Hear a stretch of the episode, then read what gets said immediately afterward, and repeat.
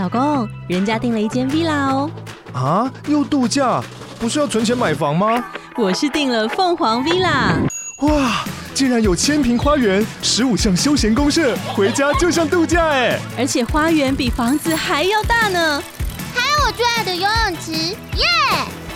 龙大营建 villa 生活，十年防水保固，二至三房，零七三九八五五五五，凤凰 villa。一天一 hashtag 聊天不累，寰宇关键字新闻 global hashtag news。乌俄战争持续，也加速欧盟摆脱俄罗斯天然气的脚步。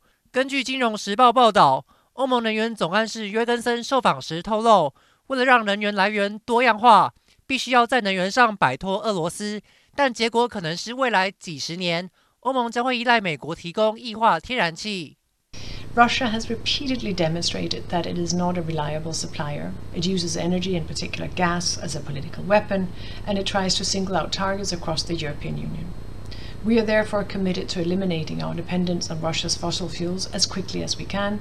去年欧盟就和美国达成协议，到二零三零年之前，欧盟每年会额外向美国进口五十亿立方公尺的液化天然气。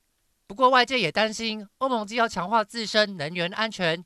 又要在本世纪中达成碳中和，注定不是一条简单的路。